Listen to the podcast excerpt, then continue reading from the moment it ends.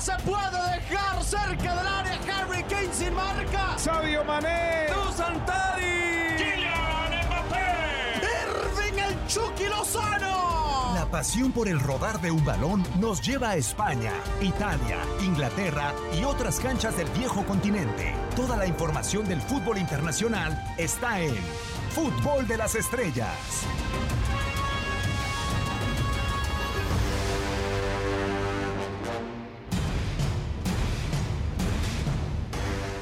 ¿Qué tal? ¿Cómo están? Con el placer de saludarlos en una nueva emisión del eh, podcast de Fútbol de las Estrellas. Quien les saluda en este micrófono con el gusto de siempre, Diego Peña, para platicar de muchos temas. Ya la Superliga por fin se ha tranquilizado, ha bajado la marea por lo pronto y podemos hablar de ligas y podemos hablar de Champions y mucho más. Hugo Salcedo, con el placer de saludarte, Hugo, de darte la bienvenida a tu casa, a este espacio. ¿Cómo estás, Hugo?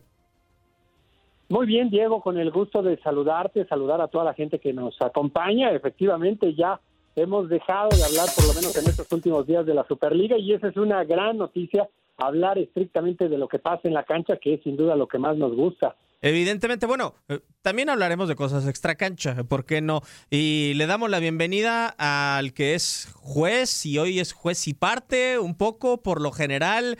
Tony Kerky, con el placer de saludarte, Tony. Eh, como les digo a los que se ausentan eh, bastante tiempo, te teníamos lesionado. ¿Cómo andas, Tony? Ando peor que Hazard, entonces. Diego, Hugo, como siempre un gusto, aunque con tristeza, porque yo, a mí me había llegado un email diciéndome que esto era un meeting para revivir la Superliga, que aquí vamos a discutir los planes para, para poder rescatar al fútbol, como diría Florentino Pérez. bueno, eh, para rescatar el fútbol, yo creo que podemos empezar, y ya adentrándonos en este primer tema que les tenemos en este podcast de Fútbol de las Estrellas, eh, en dos equipos, eh, creo yo. ¿Cuánto es el motivo del crecimiento económico de desacerbado, Hugo? Del eh, City del Paris Saint Germain, ¿cuánto eh, tienen, cuánto han influido ellos en que el fútbol, el actual mercado, las cifras y demás eh, se muevan a gusto de ellos? Pues sin duda que mucho. La realidad es que se supone que hay un control financiero de parte de la UEFA. Sin embargo, cuando vemos a este tipo de equipos, pues entendemos claramente que no hay un registro exacto, que no hay un control evidentemente acerca de los ingresos y de los egresos, que todas esas situaciones de las cuales nos han venido hablando y que se supone se regulan a la perfección, pues estos equipos las incumplen, en algún momento se ha establecido, en algunos otros se ha manejado por debajo de la mesa, pero está claro que estos dos equipos y muchos otros más en el viejo continente están por encima en cuanto a la cantidad de dinero que gastan a lo que reciben. Y se ha podido confirmar con todas esas situaciones que involucran a la mercadotecnia, que involucran a los patrocinios, en donde evidentemente han maquillado algunas de las cantidades que han gastado estas dos instituciones, principalmente el cuadro del Paris Saint Germain. Así es que, pues es una lástima. Ahora, yo siempre lo he manifestado y en algún momento era motivo incluso de alguna charla extensa con Marc Rosas. A mí me encantaría ser el director deportivo del Manchester City o del Paris Saint Germain que me lleven a un equipo en el que tengo mucho dinero y en el que aquel jugador que juega bien en donde esté y lo que cueste, voy a ir a buscarlo. Me encantaría sin duda ser un director deportivo de cualquiera de estas dos escuadras. Yo soy más del fútbol, sin duda, de los proyectos deportivos, como lo hace el Borussia Dortmund, como en su momento lo hizo romántico de manera sensacional, de los románticos. A mí me encantan esos proyectos deportivos, pero bueno, pues a estas dos escuadras yo no le reprocho absolutamente nada porque tienen mucho dinero y mal harían en no gastarlo como lo hacen.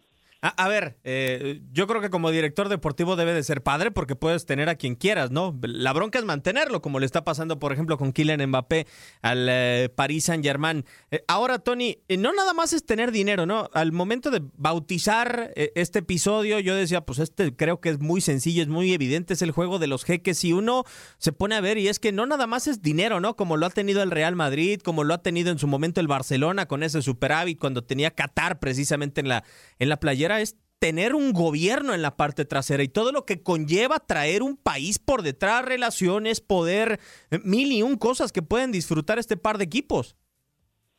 Sí, sí, pero lo lindo del fútbol, Diego y Hugo, es que eh, al final del día, y, esto lo vivimos antes con el Chelsea, no era dinero de los jeques, no era dinero del petróleo.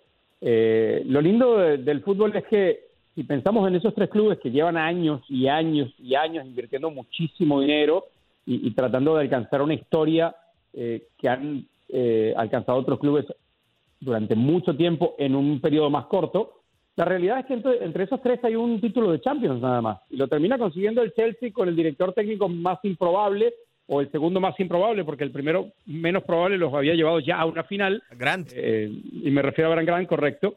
Eh, entonces, pues te dice que al final, sí, como dice Hugo, yo estoy de acuerdo. Eh, yo, yo, como director deportivo, me encantaría trabajar en un equipo donde yo diga, este es el talento, no tengo ninguna traba para traerlo.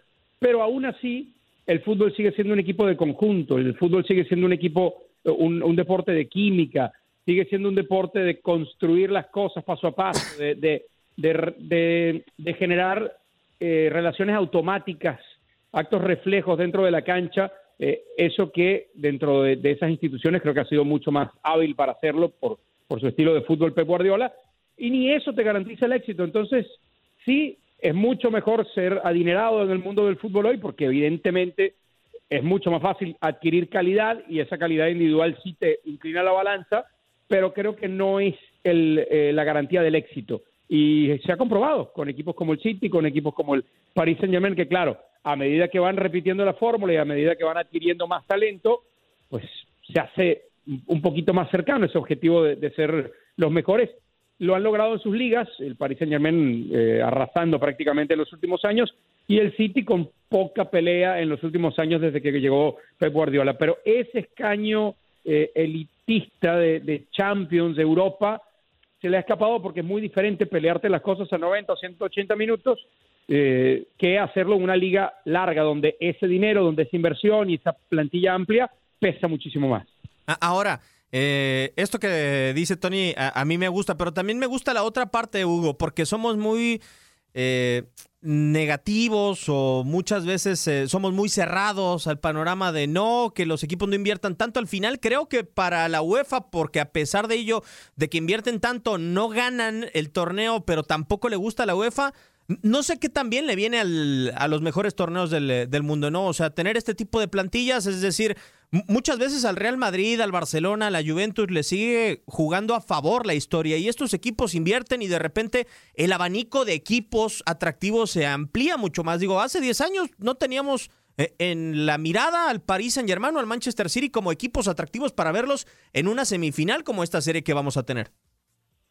Sí, para mí le viene bien. Sin duda le pone un atractivo que efectivamente hace algunos años, hace algunas décadas no tenía este deporte con escuadras como la del City, como la del París y algunas otras que a partir de inversiones importantes o muy importantes están tratando de posicionarse. Está ahí también, evidentemente, los equipos que ya cuentan con el respaldo histórico, que tienen inversiones también significativas, pero que además tienen estructuras que les ha venido acompañando a lo largo de los años, como es el Bayern Múnich, que de hecho es el vigente campeón de la Liga de Campeones, y después lo que pudo estructurar el cuadro del Barcelona con aquella generación gloriosa, con aquel 2009 que seguramente para los aficionados al fútbol será inolvidable, no solamente los del Barcelona, sino en términos generales todos los aficionados del fútbol, pues es maravilloso, es la confirmación de cómo se tiene que manejar un equipo, en donde debe de haber una inversión económica, desde luego, en este fútbol ya no se puede competir sin dinero, pero también esa estructura que hay de fondo y que le permite a cada una de esas escuadras sacar a sus propios jugadores que tienen la identidad y que en algún momento le van a dar también esa continuidad en la identidad hacia los aficionados. Todas estas circunstancias hoy afortunadamente siguen prevaleciendo y en algún momento, más allá de la enorme cantidad de dinero, me parece que equipos como el Paris Saint Germain, el City y algún otro más que se quiera sumar en esta lista de los nuevos ricos, tienen que adoptar, necesitan empezar ellos a encontrar identidad en sus propios jugadores, en esa combinación, en ese balance perfecto entre los que adquieren y los que ellos mismos fabrican, van a encontrar el éxito porque sin duda ahí podemos ver cualquier cantidad de historias en el fútbol europeo, en la Liga de Campeones, que sin duda nos confirman esta circunstancia. No solamente con dinero, sí, desde luego te acerca mucho al éxito, te acerca mucho a las posibilidades de trascender, pero después tiene que estar el proyecto deportivo y en ese sentido, pues sin duda que llama mucho la atención lo que recientemente ha sucedido con el Paris Saint Germain. De verdad es increíble la cantidad de muy buenos jugadores que han sacado y que les han dado salida con muy pocos partidos o sin siquiera haber debutado en el máximo circuito. Y mira si el destino se los hizo pagar que el autor del gol con el que perdieron la final de Liga de Campeones fue justamente un jugador canterano de Paris Saint Germain, Kingsley Coman. Y después vemos a los dos de Embelé y a Diaby y a Nkunku. Y a esa lista le podríamos poner tres o cuatro jugadores de, de tres o cuatro elementos y jugadores que han surgido de esa estructura futbolística y que no les dieron nunca la oportunidad, es ahí donde tienen que encontrar, me parece, estas escuadras, el punto medio para traer jugadores muy buenos, que, que desde luego que son indispensables, pero también aprovechar los que ellos mismos han fabricado y no darle salida así, porque después, mira, el destino te lo termina cobrando. Que muchas veces eh, les pasa no solamente a los adinerados por no dar cabida, Tony, sino también a los grandes, ¿no? Cuánto se llegó a criticar que la fábrica del Real Madrid en su momento no le dio cabida, por ejemplo, a Mata o a otros futbolistas. Eh, eso en una parte. Ahora, tú hablabas de que el fútbol es conexiones, binomios, eternas, y yo creo que eso en su momento, por lo menos para mí, me da la sensación de que la primera generación que tuvo el Chelsea de Roman Abramovich con Lampard, con Joe Cole, con toda esta serie de futbolistas, eh, con John Terry, con eh, Carvalho, eh, sí generaba eso, ¿no? Porque no eran los futbolistas más populares, los más mediáticos del planeta, sí, fueron caros, pero al final eran un conjunto como tal. No sé cuánto hoy se asemeje eso el City porque no son futbolistas de tanto nombre, sino que creo que al City le cuestan dinero porque saben cuánto hay de, disponible en las arcas del Manchester City para gastar y, el entrenador que los va a tener. Dicen, si mi jugador va a aquel destino es porque algo tiene que le puede servir a Pep Guardiola. Y, la otra parte, ¿no? O sea, te vendo porque eres el Paris Saint Germain y porque sé que tú me vas a pagar absolutamente lo que sea, a pesar de que seas un rico nuevo y que más allá de una identidad busques solamente despilfarrar dinero. Sí, sí, al final en el mercado todos se conocen, ¿no? Todos, eh, y, le pasa a otros equipos grandes sin necesariamente ser los nuevos ricos, eh, que, ya otros clubes entienden que, que no hay una política como la podría tener el Bayern, eh, una política clara de, de, fichar en función de las necesidades, sino a veces es fichar lo que, lo que está de moda, ¿no? Le pasa al Madrid, le ha pasado al Barça, y los equipos que venden, pues aprovechan de esto porque conocen al comprador, o les pasa, eh, como le pasó al Barça cuando tuvo que reemplazar a Neymar porque aunque no lo quiso vender, se lo sacaron de la mano. Entonces había que ir a tapar el hueco, había que ir a poner una sonrisa en la cara de los aficionados y hay que ir a salir a, despilfarrar más de 100 millones por Coutinho y por Dembélé. Entonces sí, le pasa a otros equipos también. Pero bueno, el City, ahora que hacías la analogía con el, con el Chelsea de, aquella época, principalmente de Mourinho, aunque no termina siendo eh, Mou el que guía al equipo aquel triunfo de Champions, sino Roberto Di Matteo, sí acá parece haber detrás de ese despilfarro, porque sí se ha gastado mucho el City, eh, una lógica, ¿no? La lógica de Guardiola de yo voy a jugar a esto y para jugar a esto necesito estos futbolistas. Y hay dos partes. Una, la de, la de ir a buscar eso que me hace falta, que no he podido conseguir dentro del club, que principalmente han sido los defensores y sobre todo los centrales en los últimos años, pero el también fichar jugadores jóvenes, traer jugadores jóvenes a través del grupo del City, a través del hermano de Pep, de Pérez, eh, jugadores del Girona, jugadores de, de las inferiores del Barça, traerlos mucho más jóvenes, inculcar un estilo de juego desde las bases del Manchester City para que cuando lleguen ahí los futbolistas ya la, mitad del trabajo esté hecha, ¿no? Cuando, cuando lleguen como profesionales teniendo 19, 20 años, que es la edad en la que normalmente ahora los, los chicos se incorporan al primer equipo cuando tienen talento, eh, ya la mitad del camino, camino, está recorrido. Diferente es el caso del Paris Saint Germain, que fue dando bandazos, que, que aunque ya va se acerca la posibilidad de una segunda final consecutiva de Champions, eh, no está, me parece claro que no tiene la misma política de fichajes en función de qué necesito, qué huecos tengo que llenar. Eh, es decir, han ido fichando futbolistas, sobre todo empezando con, ese furor de traer estrellas de mitad de cancha hacia adelante y después entendieron que había también que cuidar la otra parte, ¿no? De fichar, eh, no sé, futbolistas mucho más de, el caso de Marco Berratti, que los fueron a buscar muy joven a Italia, eh, futbolistas que te brindaran algún tipo de seguridad en el fondo. Finalmente, finalmente con la llegada de Keylor Navas es un equipo que tiene seguridad en el arco, no la tuvo antes eh, con varios futbolistas que pasaron, incluso eh, Gianluigi Buffon, que ya no llegaba en su mejor momento. Entonces, del otro lado entiendo que hay un trabajo mucho más, eh, planificado, por decirlo de alguna manera, mientras que el Paris Saint-Germain sí ha ido a billetazos comprando grandes figuras. Ojo, al final el talento vale mucho. En el fútbol no hubiera llegado sin la chispa de Neymar y sin la chispa de, de Mbappé a donde llegó la pasada Champions. Si me preguntas, creo que el City es un equipo más sólido. Pero bueno, ya entraríamos ahí en especie de predicciones de una serie que, eh, que no viene al caso, ¿no? Pero entre uno y otro, si es por trabajo de planificación, me quedo con el City. No, y yo también lo hago, porque no nada más es lo de Pep Guardiola, sino lo de Chiqui Begiristain, lo de Dominic Torrendo, o sea, de todos los que han eh, sido parte de una gran generación en eh, Barcelona para después emigrar al City Football Group y tratar de acrecentar esta historia del Manchester City, que por si fuera poco, Hugo, yo siento, no sé tú, que el City a comparación del Paris Saint-Germain eh, otra ventaja tiene además el campeonato en el que se desempeña. Yo creo que para el futbolista debe de ser mucho más atractivo ir a ganar una Premier League y tener la posibilidad de ganarla que con todo y que me digan que el Paris Saint Germain también gana su liga. No sé si le puede llegar a un futbolista de élite y, le digan, mira, eh, vas a ganar la liga y dice, mm, yo quiero la Champions, ¿no? O sea, mientras al City le puedes decir a Kevin De Bruyne, ya no has ganado la Champions, pero dice, pues puedo ser tricampeón de la Premier League. Sí, normalmente deberíamos de pensar que en ese acomodo de la jerarquía de cada una de las ligas, de las cinco por lo menos más importantes del viejo continente, seguramente la Premier para la gran mayoría está en el número uno, es la liga por infraestructura, por organización, por cantidad y calidad de equipos y de jugadores, la número uno. Ahora, yo no sé sinceramente a los jugadores eso qué tanto les interesa, o sea, a la hora de puedo ganar un título en Francia o puedo ganar un título en Inglaterra, si eso a la gran mayoría, algunos seguramente sí, pero si a la gran mayoría realmente les representa algo, ellos quieren ganar títulos, ser campeones, que eso aparezca en el registro y principalmente muchos de ellos, porque hasta después terminan dándose cuenta por dónde pudieron haber desarrollado de mejor forma su carrera. Y de esas historias conocemos cualquier cantidad en México, en Estados Unidos y en cualquier lugar del mundo, a los jugadores que en ese momento lo único que les importaba pues era ganar dinero y no está mal, pues evidentemente ellos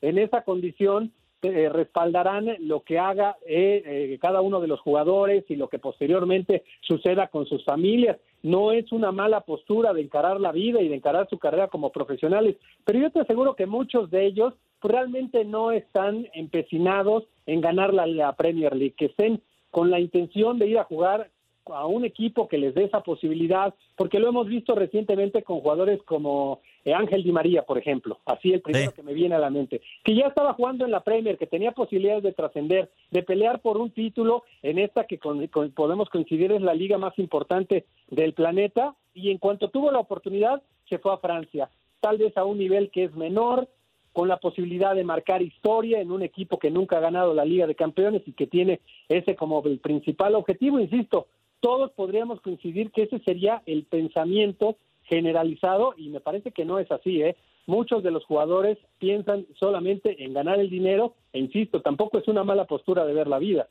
No, no, no es una mala postura de ver la vida, pero no sé si es el futbolista eh, en el que piensa el Paris Saint Germain y el Manchester City en eh, adquirir, eh, Tony. O sea, yo me imaginaría que el Paris Saint Germain y el Manchester City compran talento, pero también compran ambición en sus futbolistas, porque así como el Manchester City y el Paris Saint Germain buscan este, estos futbolistas, yo creo que trasladan su ambición por medio del dinero, ¿no? Sí.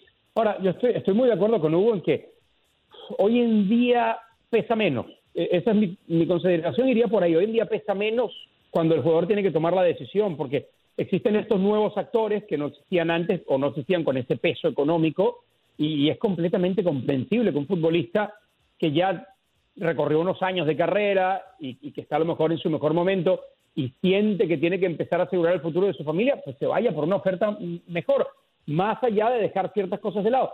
A ver, yo digo pesa menos porque creo que sí sigue pesando. Y, tocaba, hubo el tema de Di María, que me parece fantástico porque es cierto, Di María tenía oportunidad de trascender más. Quienes lo rodean dicen que tampoco se sintió completamente cómodo en Manchester por, por mil cosas y seguramente en este momento llegó una muy buena oferta del París, económicamente, el vivir en otro lugar y se animó. Ahora, también Di María eh, lo ha confesado en entrevistas, estuvo muy cerca de, de, volver a España con el Barcelona, por ejemplo. Y ahí eh, había otro aliciente, ir a jugar con, Leo Messi. al final se nos olvida que los futbolistas, como cualquier trabajador, cuando tienen buenas opciones enfrente, pues analiza todo, ¿no? Y, que, que, hablando con exfutbolistas, que Hugo eh, y, tú, Diego, compartimos mucho con ellos, muchos te dicen, ¿no? Bueno, me llegó esta oferta, me llegó por acá, pero mi mujer no tenía ganas de ir a vivir a tal lugar. Sí, de acuerdo. La escuela de los chicos. Y la gente a veces no piensa en el futbolista como ese tipo que se mete en la cancha y, lo único que piensa es en la camiseta. Qué lindo es cuando estás ahí dentro poner todo por esa camiseta. Pero, pero el futbolista no se debe solo a eso, el futbolista se debe a lo que pasa cuando él sale del rectángulo, porque ahí lo espera eh, una esposa, unos hijos, eh, madre, padre, etcétera. Entonces hay muchas cosas que entran en eso. Ahora, para volver al tema, porque me salí mucho al, tema personal, eh, yo también creo que, que, el futbolista sueña jugar en los equipos a los que vio de chico, ¿no? Entonces, hoy todavía no estamos en esa etapa en la que nos vamos a encontrar a muchos chicos diciendo, wow, yo vi al City de Guardiola dominar el mundo, yo vi, todavía siguen teniendo ahí mucho peso clubes como el Barça y el Madrid, eh, por decir algunos. ¿Dónde se comprueba que esto va siendo un poco cíclico? Bueno, ya no tienen el mismo peso equipos como el Milan, como el Arsenal, que antes a lo mejor eran del recuerdo grato de muchos chicos que iban creciendo jugando al fútbol, que podían ser el sueño de una profesionalización y que hoy, han ido perdiendo brillo porque han ido alejándose de su historia. Entonces yo creo que sí, hoy en día tiene mucho valor lo que ofrezcan estos equipos a nivel de dinero, el caso de Mbappé, ¿no? Aunque no lo ha dicho públicamente, ha coqueteado montones de veces con el Madrid. El caso de Hazard, más triunfo que el de Hazard en la Premier, difícil. Y el tipo que viene es a jugar al Madrid. Entonces, yo creo que sigue pesando, pero creo que pesa menos que hace 10 o 20 años atrás. Sí, de acuerdo. Eh, ahora, eh, ya para cerrar este tema, Hugo, yo creo que lo benéfico eh, para que el fútbol se equilibre en economía, porque el señor Florentino Pérez dijo, no, yo vengo al salvar al mundo y vamos a restablecer el orden económico de las cosas y demás. Pues yo también pensaba, ¿y por qué no bajas tus costos, Florentino? Pero bueno, parece que el tipo solamente piensa como un rascacielos en ir para arriba todo el tiempo. ahora, yo creo que lo mejor que le puede pasar al fútbol son historias como la de Kylian Mbappé si se llegara a concretar, ¿no? Yo decía, es que el Real Madrid no nada más necesita el dinero para, para poder contratar.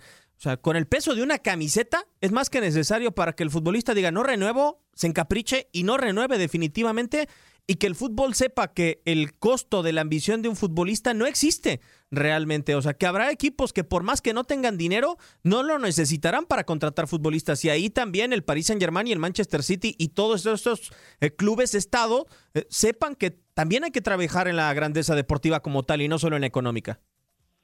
Sí, de acuerdo. Y ahí, pues evidentemente tiene mucho sentido lo que decía Tony acerca pues de esta identidad que en algún momento los jugadores cuando ya consolidan su carrera como profesionales logran tener por consolidar un sueño porque en su momento lo imaginaron y cuando finalmente se da esa oportunidad pues evidentemente es de alguna manera para ellos y para sus seres que están cercanos pues esa posibilidad de finalmente concretar ese sueño y cuántas de esas imágenes hemos visto del niño que va y se toma una fotografía con uno de sus ídolos y que posteriormente puede llegar a compartir vestuario con él o enfrentarlo. Todas esas historias que se, llegan a conocer, pues evidentemente son las que siguen vigentes, tal vez ya no con esa misma posibilidad de observar la cantidad en cuanto a jugadores que logran concretar su sueño, pero sigue siendo una circunstancia que acompaña a los que llegan a ser futbolistas profesionales y esa es una gran noticia para el fútbol, para esas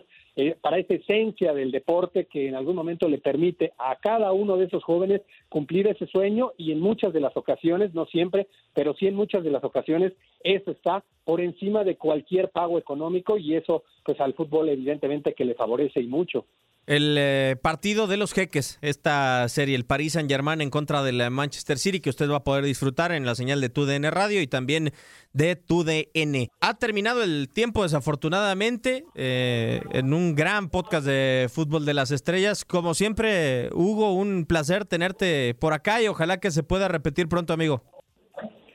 Espero que sí sea, Diego. Te mando un fuerte abrazo, al igual, por supuesto, a Tony y a toda la gente que nos ha acompañado, como lo hemos eh, dicho en las últimas semanas, se aproxima el cierre de las competencias más importantes en el viejo continente, también de los torneos internacionales y eso pues evidentemente que nos va a seguir dando mucho de qué hablar. Se va a poner bastante sabroso y ojalá que podamos seguir repitiendo por acá o en el aire o en cualquier eh, espacio de TUDN Radio. Tony, un placer como siempre. Muchísimas gracias.